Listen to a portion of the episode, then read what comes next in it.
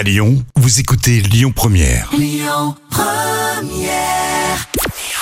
Bonjour Rémi, bonjour Jam. Comme tous les jours, on jette un œil aux audiences. TF1 était en tête hier soir avec la série Balthazar qui a rassemblé euh, plus de 4 millions et demi de personnes. Ça représente 25% de part d'audience.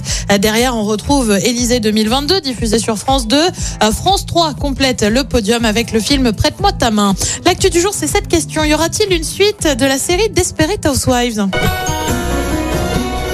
Eh ben oui, hein, pour le moment, il n'y a rien de fait, mais il y a une phrase, ou plutôt une interview qui a un peu mis le feu aux poudres. Interview d'Eva Longoria, alias Gabrielle Solis, dans la série, qui affirme qu'elle serait la première à signer s'il était question d'une suite. Malheureusement, bah, c'est pas vraiment prévu. Hein. Le showrunner Marc Chéry estime en effet avoir l'impression d'avoir déjà exploré les personnages dans leur intégralité. Bah ouais, coup dur hein, pour les fans de la série. Elle sera bien de retour. En revanche, la série Meurtre au paradis revient avec une saison 11 le 11 avril. Ils se sont pas foulés pour la date, hein, le 11, la saison 11.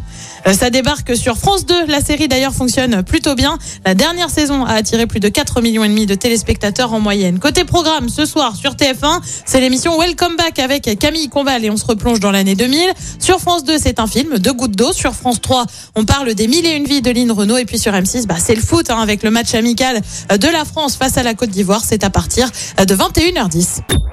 Écoutez votre radio Lyon Première en direct sur l'application Lyon Première, lyonpremière.fr et bien sûr à Lyon sur 90.2 FM et en DAB+.